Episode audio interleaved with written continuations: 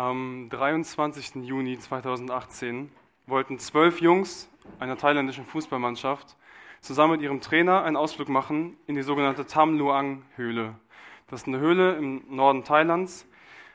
Die Jungs haben halt in der Nähe gewohnt, haben da Fußballtraining gehabt und hatten Lust, danach noch in diese Höhle zu wandern, weil die das öfters gemacht haben. Die kennen sich da so ein bisschen aus. Und dieser 23. Juni 2018 lief aber anders als geplant. Dieser ganze Ausflug lief ganz anders als geplant, weil diese Jungs, die halt in die Höhle gegangen sind, haben nicht bemerkt, wie über ihnen auf einmal ein heftiger Monsun aufzieht. Also ein Monsun ist ein heftiger Regenschauer, wissen wahrscheinlich die meisten. Und das ist in Thailand nichts Ungewöhnliches. Gerade zur Regenzeit kommt dann immer wieder mal so ein Monsun und überschwemmt einiges und so. Das sind die aber, also das kennen die schon, die sind sich dieser Gefahr bewusst. Aber es war eben noch der Monat Juni und die Monsungefahr bestand erst so ab Juli ungefähr, Mitte Juli. Und die Jungs sind halt ohne irgendwas zu ahnen in die Höhle gegangen. Und auf einmal bricht dieser heftige Monsun los. Und dieser Berg, also dieser, die Höhle war in einem Berg, in einem Berg drinne. Ähm, ist auch egal, wie hoch der Berg war. Und dieser, ist völlig egal, ne? Danke. Und dieser Berg hatte aber so, so gewisse Löcher oder gewisse Stellen, wo das Wasser in die Höhle reinfließen konnte. Das heißt, dieser Monsun ballert volle Kanne auf diesen Berg und da kommt heftiger Regen runter innerhalb kürzester Zeit und alles, was auf diesem Berg landet, ähm, fließt runter in die Höhle und innerhalb von Minuten oder wenigen Stunden war die Höhle komplett oder fast komplett geflutet. Das Problem war, diese Jungs sind in der Höhle und die mussten vor der Flut fliehen, mussten immer weiter rein in die Höhle, weil sie sonst eben da ertrunken wären. Und nach einigen Stunden haben sich auch schon die Eltern gefragt, was da denn los ist, warum die Jungs nicht nach Hause kommen. Und so wurde eine Suchaktion gestartet und irgendwann wurde klar, die Jungs sind in der Höhle eingesperrt. Man hat vor der Höhle noch so Fahrräder gefunden und Fußballausrüstung und so und das waren dann noch die letzten Beweise. Und es wurde klar, diese Jungs sind kilometerweit in die Höhle reingegangen und kommen dann nicht alleine raus. Die sind eingesperrt. Und es wurde eine riesige Rettungsaktion gestartet. Das ist ein Foto von dieser Rettungsaktion. Ähm, es kamen mehr als 7000 Menschen zu diesem Höheneingang, um diese Kinder zu retten. Es kamen Leute vom thailändischen Militär, die haben versucht, da durchzutauchen, haben es auch ein, ein, Stück weit geschafft, aber längst nicht so weit, wie sie müssten, um die Kinder da rauszuholen oder zu erreichen wenigstens. Es wurde versucht, das Wasser abzupumpen, das sieht man hier. Hier sind halt diese Schläuche noch von den Wasserpumpen. Aber das war quasi ein Tropfen auf dem heißen Stein, das hat nichts gebracht. Man hat versucht, oben auf dem Berg das Wasser irgendwie umzuleiten, aber alles hat nichts gebracht. Die Höhle ist immer weiter geflutet, der Wasser, Wasserpegel ist immer weiter gestiegen. Und es wurde klar, wir brauchen professionelle Hilfe. Und deswegen wurde das British Cave Rescue Council ähm, kontaktiert und angefragt, ob die Höhlenretter schicken könnten. Also erfahrene Profis, die darauf spezialisiert sind, Leute aus Höhlen zu retten, also da reinzutauchen, Leute zu retten. Und diese zwei britischen Taucher, die dann kamen, hießen Richard Stanton und John Volanton. Und diesen Namen könnt ihr euch einfach merken, weil wir im Laufe der Predigt ab und zu darauf zurückkommen noch. Also es musste eine riesige Rettungsaktion in die Wege geleitet werden, diese 13 Jungs da zu retten. Und wir feiern ja heute als Jugend Weihnachten. Wir haben unsere Weihnachtsfeier, man sieht es an der Deko, an dem Baum, an Lichtern und so weiter. Und so schön das alles auch sein mag, glaube ich, dass Weihnachten sehr, sehr vergleichbar ist mit dieser Geschichte aus Thailand aus dem Jahr 2018. Weil auch an Weihnachten wurde eine große, eine riesige Rettungsaktion in die Wege geleitet. Ähm, nur dass die Rettung an sich eben völlig anders ausgesehen hat. Und es gab noch einen gravierenden Unterschied. Bei dieser Höhenrettung kamen 7000 Menschen dahin, um 13 Leben zu retten. An Weihnachten kam der eine Retter, Jesus Christus.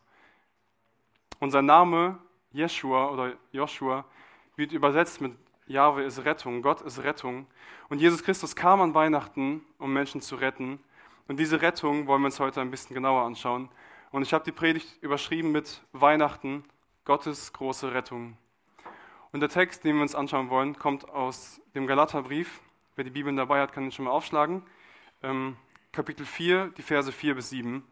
Und ich lese uns erstmal den Text einmal vor. Also Galater 4, Kapitel 4, Vers 4, äh, Kapitel 4, Vers 4 bis 7. So. Als aber die Fülle der Zeit kam, sandte Gott seinen Sohn, geboren von einer Frau, geboren unter dem Gesetz, damit er die loskaufte, die unter dem Gesetz waren, damit wir die Sohnschaft empfingen. Weil ihr aber Söhne seid, sandte Gott den Geist seines Sohnes in unsere Herzen, der da ruft, aber Vater. Also bist du nicht mehr Sklave, sondern Sohn. Wenn aber Sohn, so auch Erbe durch Gott. Das ist der Text für heute. Und bevor wir da näher reinsteigen, will ich kurz was zum Kontext sagen. Ähm, der Galaterbrief als Ganzes wurde als ein Brief geschrieben, wo Paulus vor allem eine Tatsache ganz klipp und klar vermitteln möchte, eine Wahrheit vermitteln möchte, nämlich die Gerechtigkeit vor Gott kommt nur, und das nur muss man dick und fett unterstreichen, kommt nur aus dem Glauben an Jesus Christus und nicht mehr und nicht weniger. Und das zieht sich wie ein, roter, wie ein roten Faden durch diesen ganzen Brief, dass nur der Glaube an Jesus Christus retten kann und retten wird. Das war nämlich das, was die Galater nicht so verstanden haben. Es gab immer wieder falsche Prediger in deren Reihen, ähm, die irgendwie ja, gelehrt haben, dass man an Jesus glauben muss und zusätzlich noch andere Sachen machen muss, andere ähm, Gesetze erfüllen muss und so weiter. Und deswegen erklärt Paulus dass diesen Zusammenhang zwischen Gesetz und Glauben auch ziemlich stark im Galaterbrief. Ähm, also Gesetz, das, damit meine ich die fünf Bücher Mose, ähm, wo eben das mosaische Gesetz festgehalten wurde. Und das Gesetz war und ist absolut gut und richtig und wichtig, ähm, weil es den Israeliten dabei helfen sollte, die zerstörte Beziehung zwischen Gott und uns Menschen wiederherzustellen. Aber, und das ist der wesentliche Punkt, den Paulus klar machen will, das Gesetz kann nicht retten. Nur Jesus kann retten. Und Paulus beschreibt das Gesetz als einen Erzieher auf Jesus hin. Ähm, also das Gesetz dient dem Zweck, den Menschen hier auf der Erde klarzumachen, Leute, ihr habt keine Chance, mit euren Taten vor Gott gerecht zu werden. Das war der Zweck des Gesetzes. Nicht, dass die Menschen durchs Gesetz errettet werden, weil dann wäre Christus ja umsonst gestorben, sagt Paulus, sondern nur als Erziehungsmaßnahme zu verstehen, wir haben keine Chance von uns aus, Gerechtigkeit vor Gott uns zu erarbeiten. Und deswegen dient das Gesetz eben dazu, den Menschen dahin zu erziehen, das zu verstehen, ich kann nicht aus mir selbst gerecht werden. Und deswegen brauchen wir Rettung, deswegen brauchen wir Erlösung von dieser Sklaverei in dieser Welt sozusagen, von dieser Gebundenheit, ähm, die wir in dieser Welt haben. Und diese Rettung ist Jesus geworden und diese Rettung feiern wir an Weihnachten. Und ich komme zum ersten Punkt. Diese Rettung von Gott wurde perfekt geplant. Weihnachten ist ja die große Rettungsaktion Gottes, wie ich es vorhin schon erwähnt habe.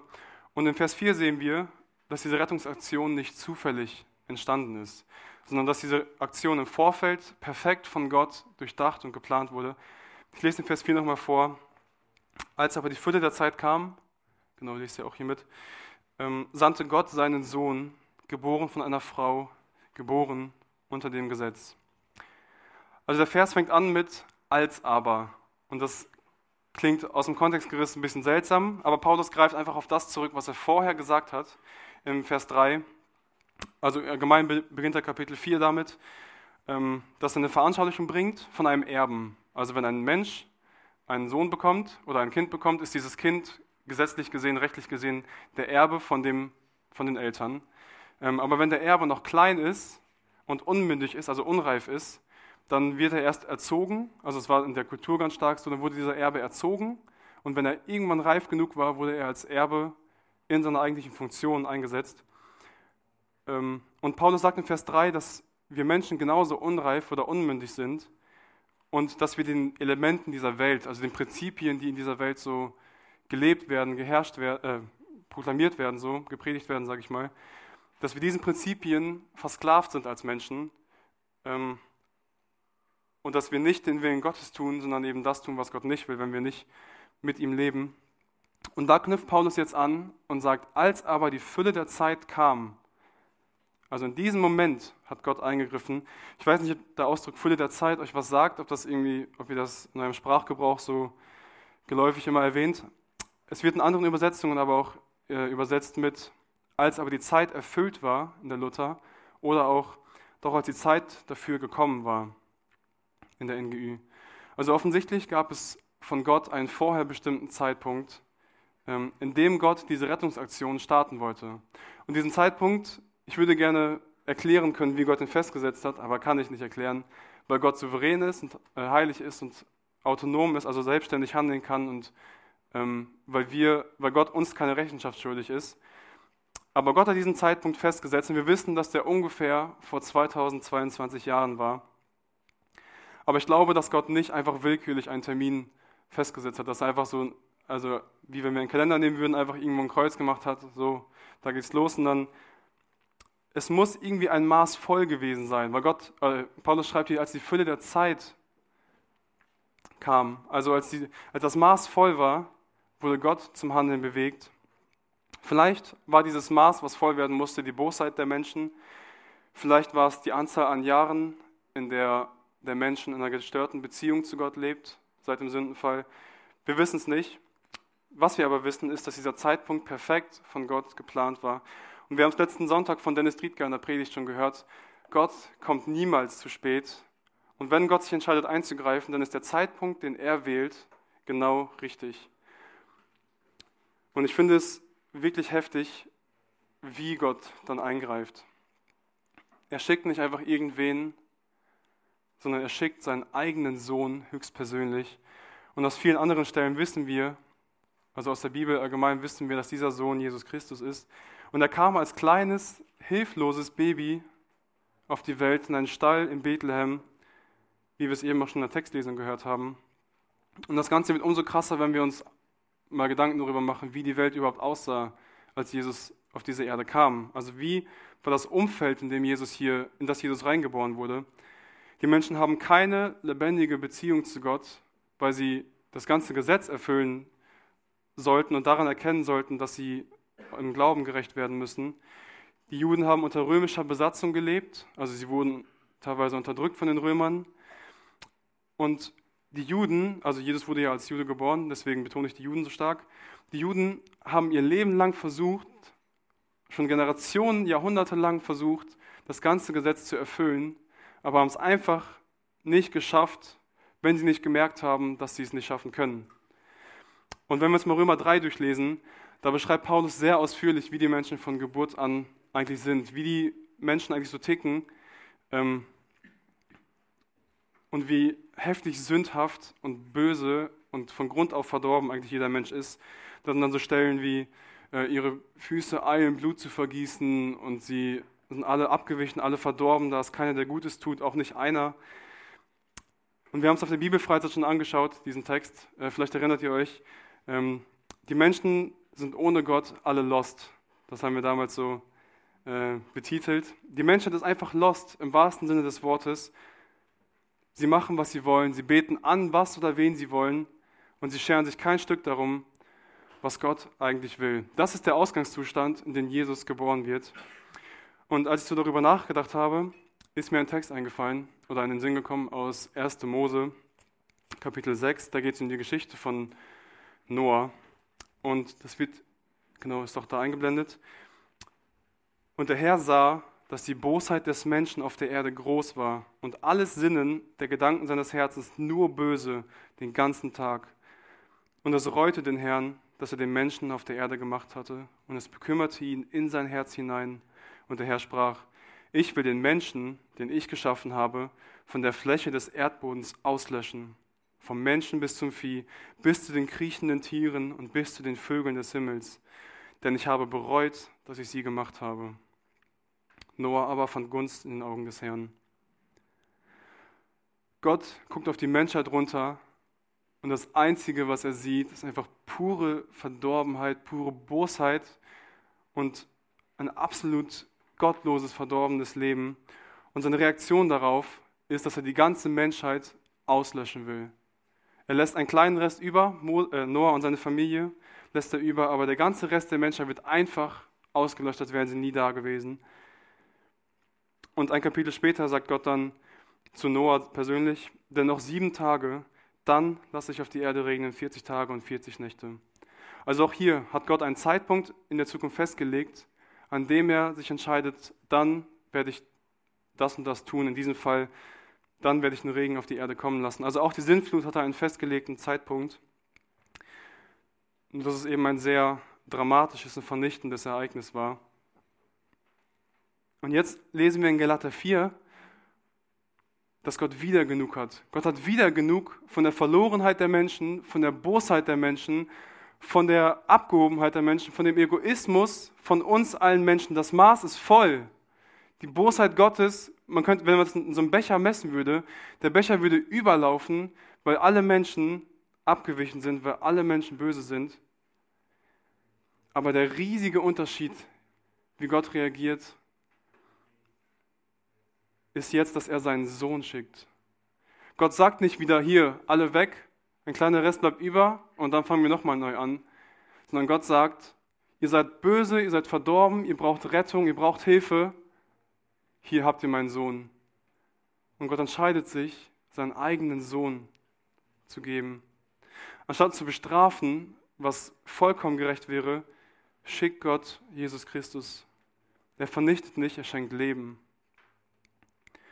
Und wir lesen hier zwei sehr, sehr wichtige Eigenschaften in diesem Text, wie Jesus auf diese Erde gekommen ist, beziehungsweise was sein Kommen so besonders gemacht hat unter anderem. Ähm, und das erste ist, geboren von einer Frau. Und ich habe mich gefragt, warum ist das jetzt wichtig, dass Jesus von einer Frau geboren wurde? Ich meine, wir sind Menschen, wir werden alle von einer Frau geboren, wir können nur von einer Frau, von unserer Mutter geboren werden. Warum ist das hier so wichtig? Aber ich glaube, es soll einfach klar machen, dass Jesus Christus, der ja Gottes Sohn ist, der Teil der Dreieinigkeit Gottes ist, also die, die besteht aus Vater, Sohn und Heiligen Geist.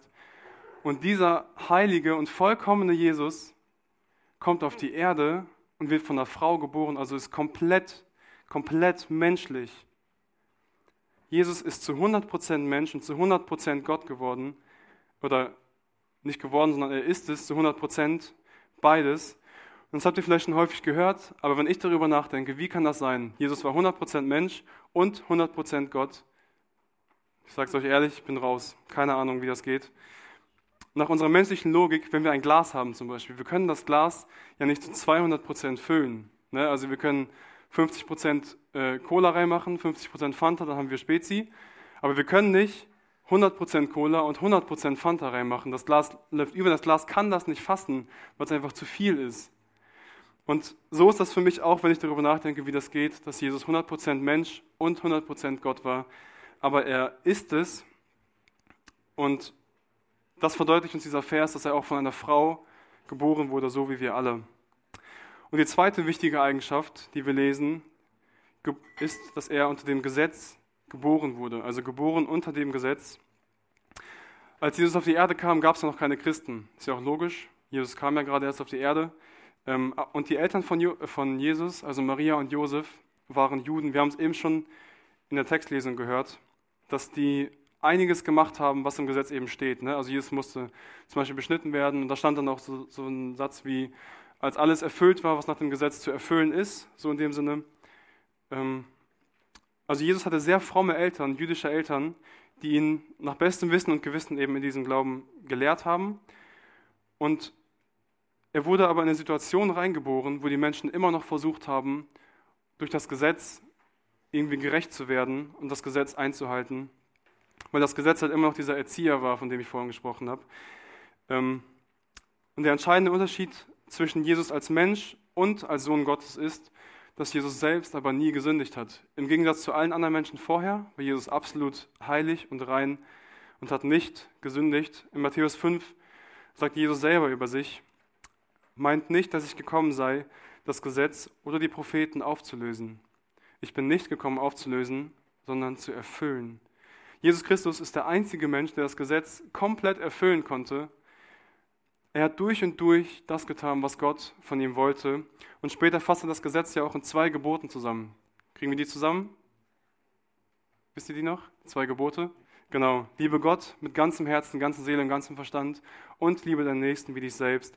Das ist die ganze Zusammenfassung des Gesetzes und Jesus hat das vollkommen erfüllt und ist diesem Anspruch gerecht geworden. Er hat sich aus seiner heiligen Stellung, aus seiner heiligen Position als Sohn Gottes erniedrigt und ist Mensch geworden und hat sich in unsere Ausgangssituation begeben. Stellt euch mal diese beiden Taucher vor, die ich vorhin erwähnt habe, den Richard Stanton und den John Volanton. Diese Taucher waren in ihrer Heimat in England. Die hatten da ihr ruhiges also relativ ruhiges Leben wahrscheinlich. Genau, hier sehen wir die beiden noch. Die saßen wahrscheinlich zu Hause, als sie einen Anruf bekommen haben. Vielleicht hatten sie einen Kamin an. Alles war gut, sie waren trocken, es war alles, alles gut. Aber sie hören von dieser Katastrophe, sie hören von der Not der Kinder und ihre Reaktion ist, dass sie ihre Sachen packen und abzischen nach Thailand. Den nächsten Flieger und los geht's nach Thailand. Und nicht nur das, sondern sie haben sich dann vor Ort ihre Tauchersachen angezogen und sind, wie wir es hier sehen, und da kommen sie jetzt gerade zurück aus der Höhle zwar, aber mussten in diese Dunkelheit, in dieses Ungewisse rein, damit sie überhaupt die Chance haben, zu diesen Kindern, die Hilfe brauchen, zu kommen. Und es gab einige Faktoren, die dagegen gesprochen haben. Die, die, die Höhle war ähm, oder ist ungefähr 10 Kilometer lang und die, die, Strecke, wo die Jungs waren, war circa 4 Kilometer entfernt. Ähm, es war extrem gefährlich, weil es teilweise sehr, sehr eng war. Also sie mussten auch zum Teil ihre Sauerstoffflaschen abnehmen und hinterherziehen, weil das echt nur so ein kleiner Spalt war, wo die durch konnten. Ähm, das Wasser war trüb von dem ganzen Schmutz, der drin war. Und diese Jungs, die eingesperrt waren, davon konnten nicht mal alle schwimmen. Also alle Umstände haben irgendwie dagegen gesprochen, dass man diese 13 Leute vernünftig, also lebend, aus dieser Höhle bekommen kann. Und das ist logisch gesehen absolut unmöglich. Und trotzdem haben die Taucher es gemacht. Die sind in die Höhle geschwommen, diesen ganzen Weg durchgeschwommen, haben es geschafft und haben letztendlich die Kinder erreicht. Aber sie mussten sich erstmal in die gleiche Not begeben wie die Kinder. Sie mussten ja erstmal die ganze Strecke zu diesen Kindern, die verloren waren, zurücklegen und also äh, zurückschwimmen sozusagen, dahin tauchen, um überhaupt zu wissen, wo sind die, wie geht's denen und wie holen wir die hier raus. Und wisst ihr, genau das hat Jesus Christus für dich und für mich gemacht. Er ist nicht im Himmel geblieben, wo alles perfekt war, wo alles gut war. Er war in heiliger Gemeinschaft mit Gott. Er hat keine, kein Leid erlebt in seinem Umfeld und so weiter. Aber Jesus bleibt nicht da, sondern kommt auf die Erde als Mensch und als Gott. Und nur weil er auf die Erde kam, weil er Mensch geworden ist, weiß er ganz genau, also er ist Gott, er weiß alles. Aber dadurch, dass er auf die Erde kam, weiß er noch viel, viel besser, wie wir uns in unserer persönlichen Situation, wie du dich in deiner Situation fühlst und was du brauchst.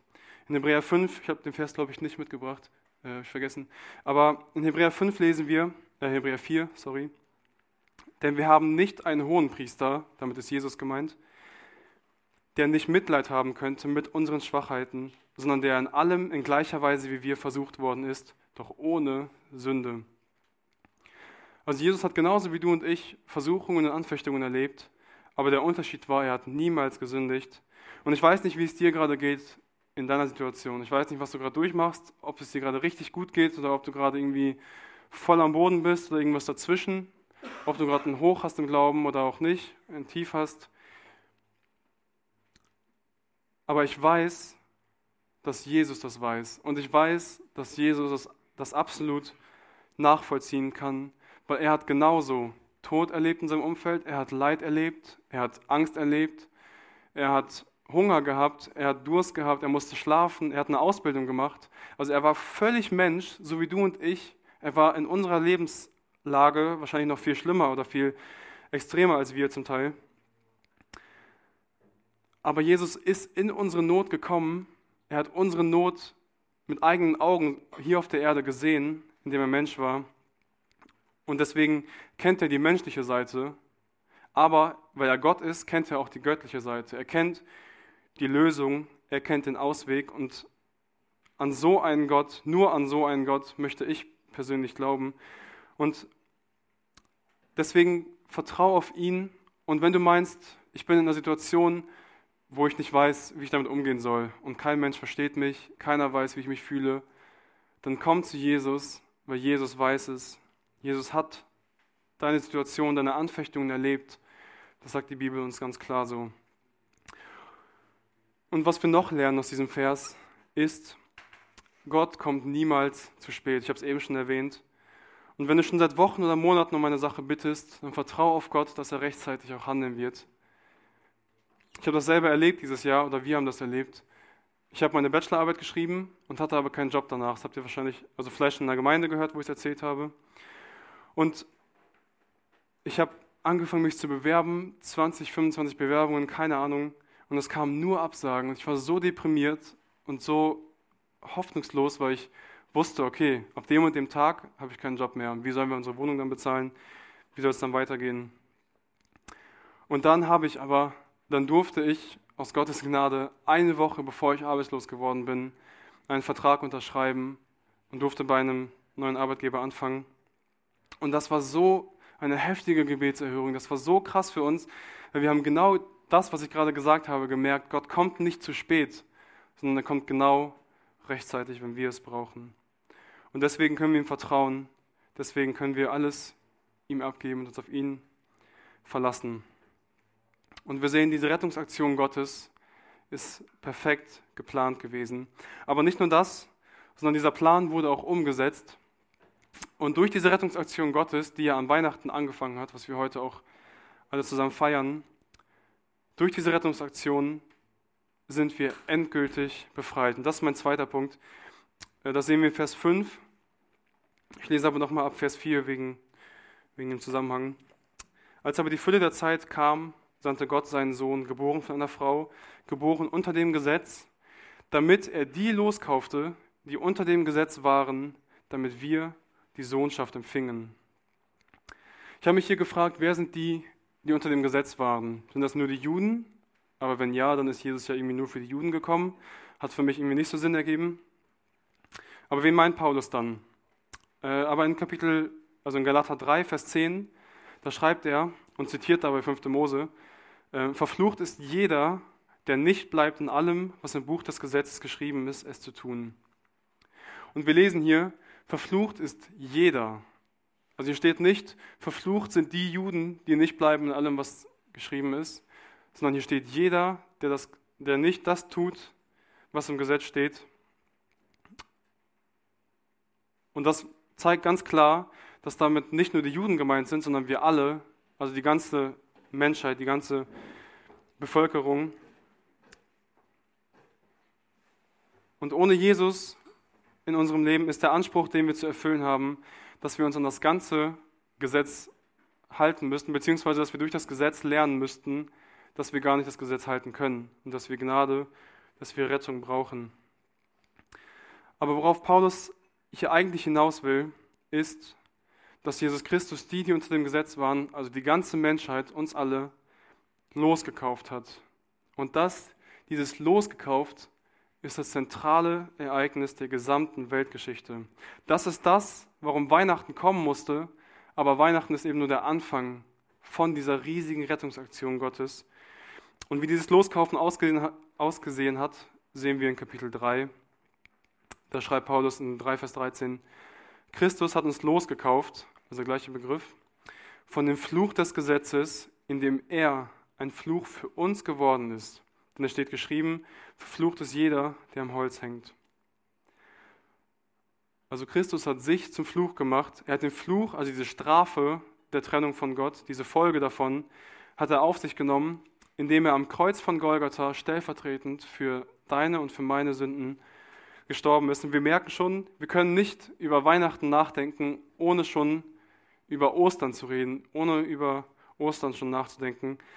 Weil diese beiden Feste, die wir als Christen feiern, das sind ja nicht einfach nur Feste, die wir einfach so aus Jux feiern, sondern die sind der große Rettungsplan Gottes, die sind eng verflochten, wie so ein, wie so ein Zopf miteinander verflochten. Die Geburt Jesu ist der Anfang, aber der Plan Gottes geht weiter. Und Jesus ist, ist als kleines Kind auf die Erde gekommen, das haben wir schon gesehen, aber er ist eben als Mensch weil er Gott war, trotzdem ohne Sünde geblieben. Und trotzdem, oder vielleicht auch gerade deswegen, weil er ohne Sünde war, musste er für deine und für meine Sünde auch sterben. Er hat die Sünde jedes Menschen auf sich genommen und dafür bezahlt und ist dafür bis in den Tod gegangen. Und dieser Begriff loskaufen, dass Christus uns losgekauft hat, meint genau das, dass er die Schuld bezahlt hat, die wir eigentlich hätten bezahlen müssen und uns davon befreit hat. In 2. Korinther 5 lesen wir, den, der die Sünde nicht kannte, also Jesus, hat er für uns zur Sünde gemacht, damit wir Gottes Gerechtigkeit würden in ihm. Also Jesus hat nicht nur äußerlich als Mensch die Gestalt Gottes angenommen, sondern Jesus ist ans Kreuz von Golgatha gegangen und hat da unseren geistlichen Zustand angenommen, ist da geistlich gesehen ein Mensch geworden, weil er unsere Sünde, unsere Schuld auf sich genommen hat und bezahlt hat dafür und dafür gelitten hat. Und so hat er uns losgekauft. Dadurch hat er uns von unserer Sünde befreit, weil es uns Menschen unmöglich war, hat Jesus das auf sich genommen und möglich gemacht. Und das eigentliche Ziel dahinter lesen wir im zweiten Teil von Vers 5. Damit wir die Sohnschaft empfingen, schreibt Paulus.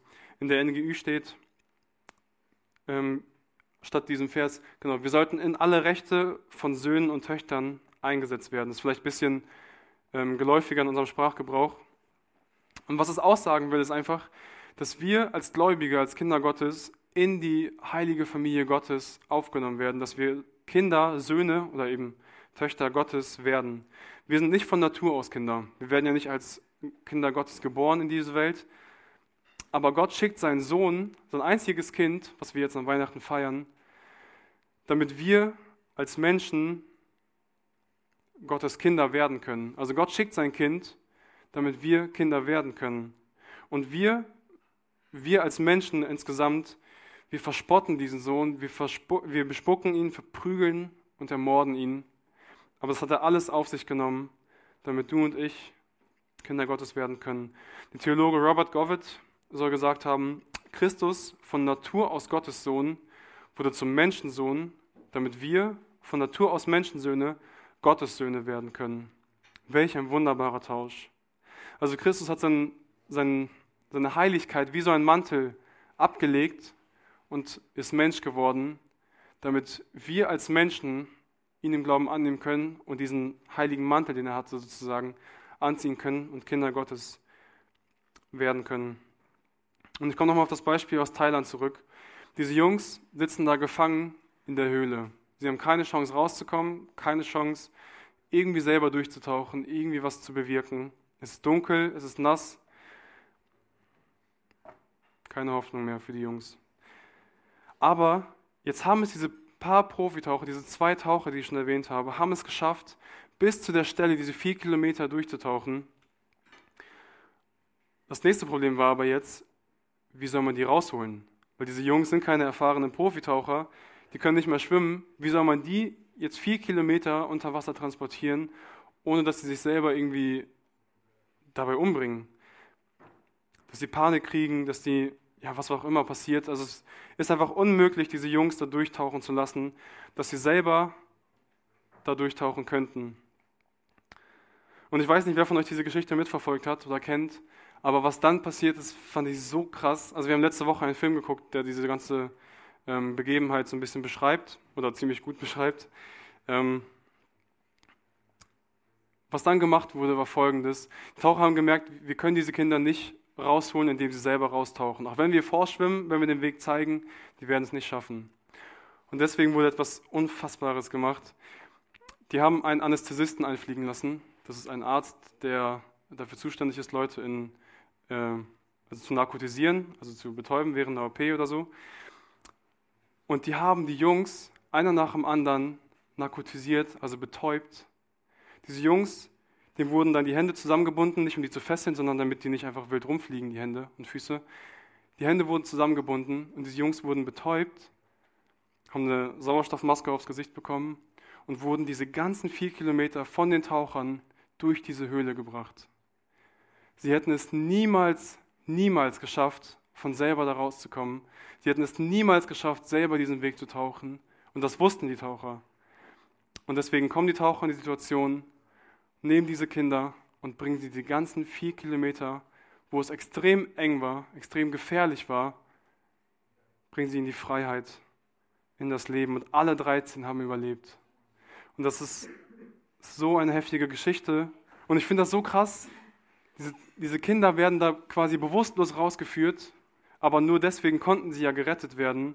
Nur deswegen haben sie das Ganze überhaupt überlebt. Und dieses Bild, so heftig es ist, finde ich es auch noch ein heftigeres Bild, wenn wir bedenken oder wenn wir das Ganze mal so auf unsere Rettung durch Jesus ummünzen würden, wobei die Rettung durch Jesus noch krasser ist. Aber Jesus ist genauso ein Rettungstaucher für uns geworden. Uns waren geistlich gesehen jetzt die Hände und Füße gebunden. Wir hatten keine Chance, irgendwie gerecht vor Gott zu werden. Wir hatten keine Chance, von uns aus uns irgendwas zu erarbeiten, dass Gott uns ja einfach so annimmt, ohne dass wir an ihn glauben müssen. Aber, und ich finde dieses Bild, das sieht man ein bisschen schlecht, schade. Ich finde dieses Bild aber so krass. Der Taucher kommt aus dieser Dunkelheit und hält dem Kind seine Hand hin. Und das Kind muss nur entgegengehen und die Hand, ne, äh, Hand greifen im Sinne von die Rettung in Anspruch nehmen. Und das, das sind wir geistlich gesehen. Jesus ist Mensch geworden, ist in unsere Situation gekommen, hat die ganzen Strapazen, das ganze Leid auf sich genommen, wobei der Taucher nur ein paar Anstrengungen hatte. Jesus musste sterben. Jesus hat sich komplett für dich hingegeben, hat sein Leben für dich geopfert, damit er wie dieser Taucher dir die Hand reichen kann und du musst es nur im Glauben annehmen. Es ist allein Gottes Gnade und Gottes Wirken durch seinen Sohn und nichts, was man sich irgendwie verdienen könnte. Und deswegen möchte ich dich persönlich heute auffordern, oder nicht auffordern, aber ermutigen, entscheid dich heute für Jesus. Nimm, hier bildlich gesprochen, nimm diese Hand Jesu an. Ergreif die Rettung, die Jesus dir bringt, weil nur Jesus wirklich Rettung bringen kann. Nur Jesus kann dich aus dieser Höhle befreien. Und wir können nichts dazu tun, wie diese Kinder, die bewusstlos rausgeführt wurden und so überlebt haben. So hat Jesus uns, die wir ohnmächtig waren, sozusagen, aus unserer Sünde, aus unserer Verlorenheit geführt, wenn wir an ihn glauben. Und er hat am Kreuz geschrien, es ist vollbracht. Und Rettung ist möglich. Und deswegen ist es egal, mit welchem Problem du zu kämpfen hast oder was für eine Situation du gerade hast, wo du gerade drin steckst welche Anfechtungen, welche Versuchungen du hast, weil Jesus hat das Gleiche erlebt, aber er hat es überwunden, er hat diese Welt überwunden und er streckt dir seine Hand hin. Und in ihm, durch ihn kannst du Freiheit, durch ihn kannst du Frieden und ewiges Leben bekommen, frei von, frei von Schuld, frei von Angst, frei von Sünden und irgendwelchen Abhängigkeiten. Ich sage nicht, dass das Leben als Christ perfekt laufen wird. Es wird höchstwahrscheinlich nicht perfekt laufen, aber das, was zählt und wovon die Bibel auch spricht, ist, dass wir als Kinder Gottes ein ewiges Leben haben werden, eine ewige Hoffnung haben und dass wir wirklich Frieden schon jetzt hier auf der Erde haben können. Kein Frieden oder keine Freude, die so von Ereignis zu Ereignis sich plätschert oder so von Party zu Party oder so, sondern einen wirklichen Frieden in unserem Herzen durch Jesus Christus. Und wenn du diesen Frieden nicht hast, dann will ich dich heute einladen, dann will Gott dich heute einladen, nimm seine Einladung an, nimm dieses Geschenk, was er dir einfach so übergibt, nimm es heute an. Denn dadurch kannst du endgültig befreit werden, dadurch kannst du ewiges, nur dadurch kannst du ewiges Leben bekommen. Und als drittes und letztes möchte ich auf die letzten beiden Verse eingehen, die Verse 6 und 7. Ähm, und wir haben gesehen, Gottes Rettung, Gottes große Rettung ist erstens perfekt geplant und dadurch sind wir zweitens endgültig befreit. Und den dritten Punkt habe ich überschrieben mit ewig adoptiert. Ich lese Verse 6 und 7. Weil ihr aber Söhne seid, sandte Gott den Geist seines Sohnes in unsere Herzen, der da ruft, aber Vater. Also bist du nicht mehr Sklave, sondern Sohn, wenn aber Sohn, so auch Erbe durch Gott. Also Paulus erklärt in diesen Versen, welche Auswirkungen es hat für dein Leben persönlich, wenn du ein Kind Gottes bist. Erstens, Gott hat den Geist seines Sohnes in unsere Herzen gesandt. Also dadurch, dass wir als Gläubige zu ihm gehören, zu seiner Familie gehören, hat, haben wir den Geist seines Sohnes, also den Geist Jesu, den Heiligen Geist, der auch in Jesus war und immer noch ist. Und diesen Geist hat Gott in unsere Herzen gesandt. Und ich musste da an die Taufe von Jesus denken. Da äh, wird er gerade getauft und dann lesen wir in Markus 2, und sobald er, also Jesus, aus dem Wasser heraufstieg, sah er die Himmel sich teilen und den Geist wie eine Taube auf ihn herabkommen. Und eine Stimme kam aus den Himmeln, du bist mein geliebter Sohn, an dir habe ich Wohlgefallen gefunden. Bei der Taufe Jesu öffnet sich der Himmel und der Geist, der Heilige Geist kommt wie eine Taube. Ich kann es mir nicht bildlich vorstellen, ich weiß nicht, aber Es muss wahnsinnig heftig gewesen sein, wie dieser Geist von oben vom Himmel auf Jesus kommt und Gott sagt, das ist mein geliebter Sohn, an dem habe ich wohlgefallen. Der erfüllt meinen Willen, der ist so, wie ich mir den Menschen eigentlich vorgestellt habe. Und diesen Geist, der in Jesus war und immer noch ist, diesen Geist haben wir als Kinder Gottes in unseren Herzen. Und dieser Geist ruft zweitens, aber Vater. Und dieser Ausdruck aber, habt ihr vielleicht schon mal gehört, das ist nicht diese schwedische Band, äh, kennt wahrscheinlich auch keiner mehr, aber ähm, dieser Begriff kommt noch an zwei anderen Stellen in der Bibel vor. Einmal in Römer 8, Vers 15, das hatten wir damals, als wir den Römerbrief uns angeschaut haben. Und dann in Markus 14, wo Jesus sagt, aber Vater, alles ist dir möglich, nimm diesen Kelch von mir weg, doch nicht was ich will, sondern was du willst.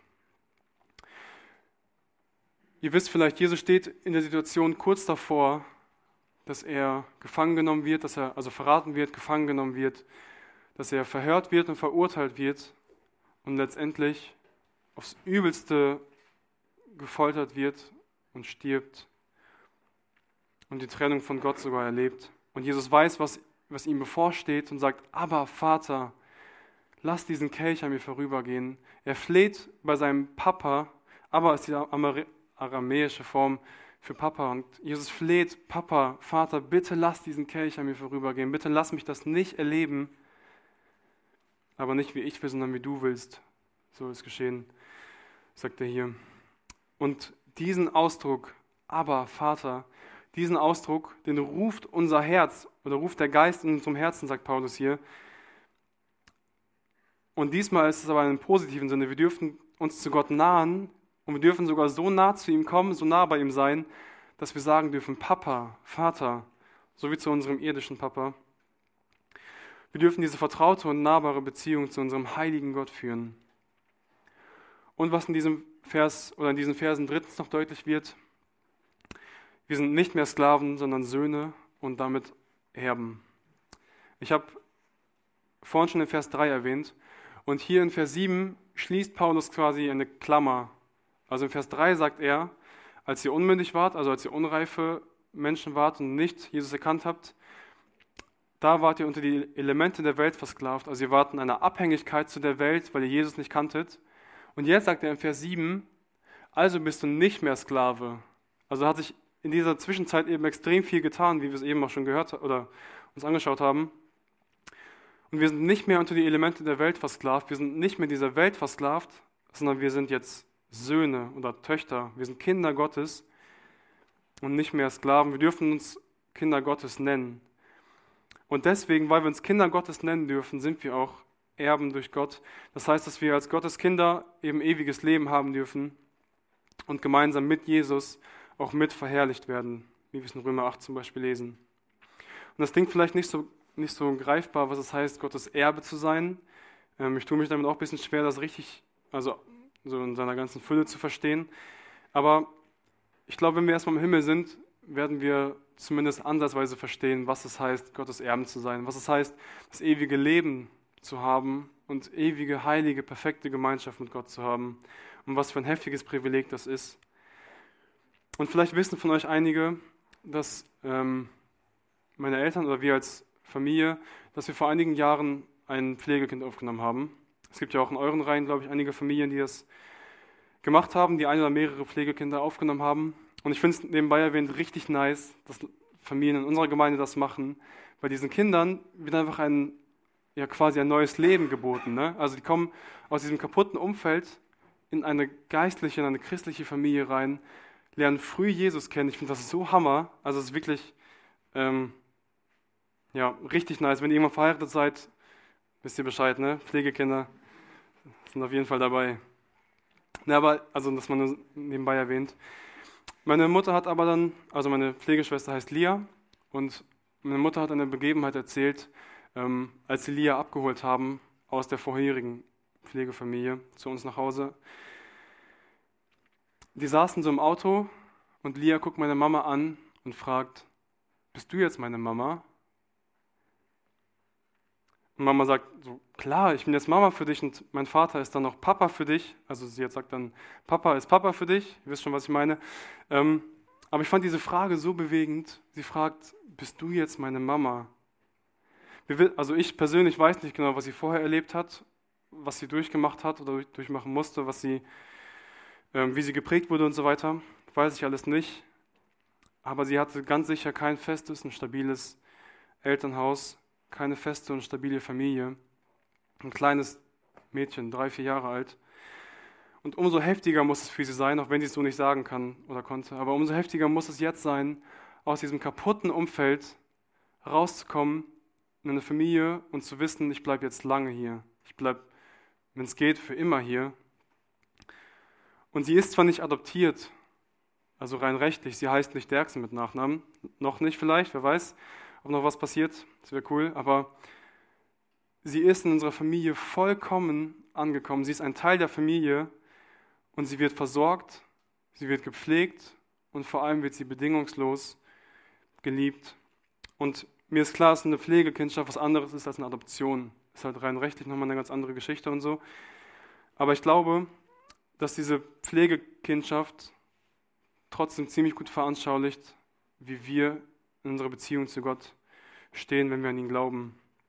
Weil Gott hat uns aus unserer zerbrochenen, bösen und gefallenen Welt rausgeholt und in seine Familie adoptiert.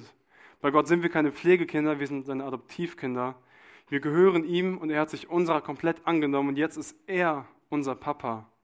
Jetzt ist er unser Vater, unser Abba. Und James Packer schreibt in dem Buch Gott erkennen, was wir auch zusammen lesen. Die Gotteskindschaft ist also eine Gnadengabe.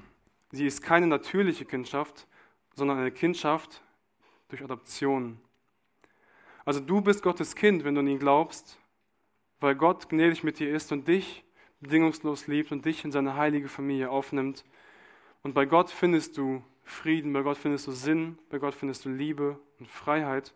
Bei Gott dürfen wir ankommen aus unserem zerrütteten, zerrüttelten Umfeld und dürfen bei ihm wirklich Ruhe und Geborgenheit erleben.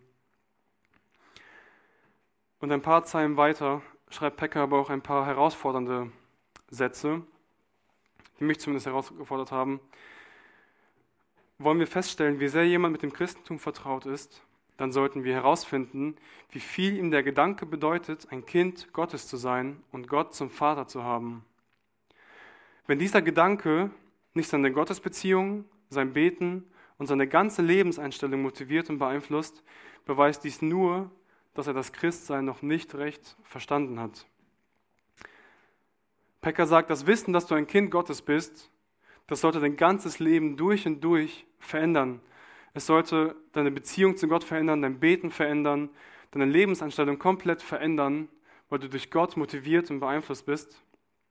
Und ich will dich persönlich fragen, was heißt es für dich, wenn du ein Kind Gottes bist, dass du ein Kind Gottes bist? Ist dieser Gedanke für dich irgendwie normal? Ist es irgendwie Alltag? Ist es irgendwie was, ja, weiß man halt, nichts Besonderes? Was macht dieser Gedanke mit dir, ein Kind Gottes zu sein? Und ich möchte mit einem letzten Zitat von Pecker zum Ende kommen. Da schreibt er ein paar Seiten weiter. Jenen, die zu Christus gehören, ist der heilige Gott ein liebevoller Vater. Wenn du zu Jesus Christus gehörst, wenn du ihm glaubst und ihn als Gottes Sohn in deinem Leben als persönlichen Retter angenommen hast, dann ist dieser heilige Gott, dieser mächtige Gott, dieser erhabene Gott dein persönlicher, liebevoller Vater. Was für eine heftige Aussage und was für eine heftiges, heftige Gewissheit. Wir haben Gott zum Vater. Gott ist unser Vater, Gott ist unsere Rettung. Und das alles ist eben nur möglich, weil Gott durch Weihnachten seine große Rettungsaktion, die größte Rettungsaktion der ganzen Menschheitsgeschichte in die Wege geleitet hat und angefangen hat. Und ich möchte schließen, indem ich nochmal kurz zusammenfasse. Gottes Rettungsaktion wurde perfekt geplant. Sie war nicht willkürlich irgendwie zustande gekommen, sondern Gott hat den Zeitpunkt, Zeitpunkt perfekt geplant. Gott hat die Umstände von Jesus perfekt geplant, die Umstände der Welt. Also er hat alles perfekt bedacht und geplant.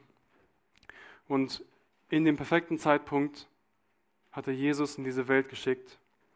Und durch Jesus sind wir, das haben wir im zweiten Punkt dann gesehen, durch Jesus sind wir endgültig befreit. Durch Jesus, der unsere Sünde, unsere Schuld voll und ganz bezahlt hat, Durch ihn haben wir eine lebendige Beziehung zu Gott. Durch ihn ist diese Beziehung wieder möglich, wenn wir an ihn glauben.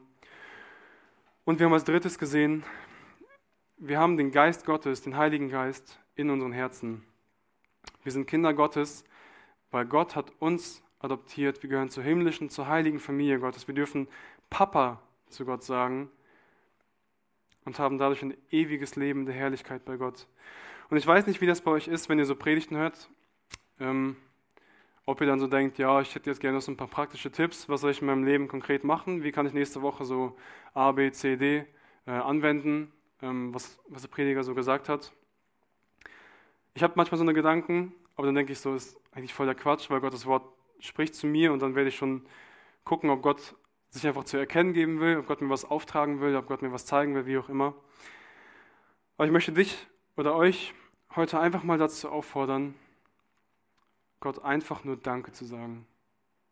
Ihm Danke zu sagen, dass er sich so heftig für uns erniedrigt hat, dass er den Himmel verlassen hat, dass er dieses ganze Leid auf der Erde auf sich genommen hat, dass er gestorben ist für deine und meine Schuld, dass er sich hat demütigen lassen, dass er die Trennung von Gott erlebt hat. Hat er ja nicht aus Spaß gemacht, sondern er wollte dir persönlich die Chance geben, dass du errettet wirst. Und ich möchte euch wirklich ermutigen, einfach Danke zu sagen heute, diese Gelegenheit zu nutzen. Weihnachtszeit, die Weihnachtszeit ist eine Zeit, in der man sich viel schenkt, in der man viel, so, oder oft schenkt man sich viele, viele Dinge. Ähm, viele haben Adventskalender und so. Und jeden Tag gibt es irgendwie so kleine Präsente, kleine Geschenke. Oder an Weihnachten selbst beschenkt man sich halt dann größer oder so. Aber das heftigste und größte und schönste Geschenk aller Zeiten, der ganzen Weltgeschichte, ist Jesus Christus. Und ich habe schon vorhin erwähnt, diese Rettung Gottes fängt an Weihnachten an, aber hört nicht da auf, sondern geht noch viel, viel, viel weiter. Mindestens bis zum Kreuz auf Golgatha, wo Jesus für dich und mich gestorben ist. Und du musst es eben nur im Glauben annehmen, dieses Geschenk, was Gott dir macht. Und das war für mich damals auch, 2015, ähm, der Grund, warum ich mich bekehrt habe. Es war Espelcamp und Hansi Riesen hat, ich weiß nicht, über welchen Text er gepredigt hat, aber er hat ganz klar gesagt und deutlich gemacht, die Gnade Gottes, dass Jesus gestorben ist, ist einfach ein Geschenk für dich. Du musst es nur im Glauben annehmen, du musst nur sagen, ja Jesus, ich glaube an dich, ich liebe dich und ich danke dir, dass du alles für mich getan hast. Und das war für mich der Grund, dass ich verstanden habe, dieses Geschenk gilt nicht nur für die, die hier im Raum sitzen, sondern es gilt für mich persönlich. Es gilt für dich heute persönlich.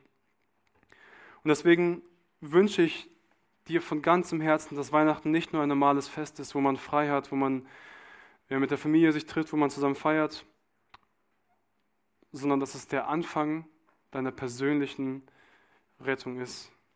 Weil Weihnachten ist Gottes große Rettung.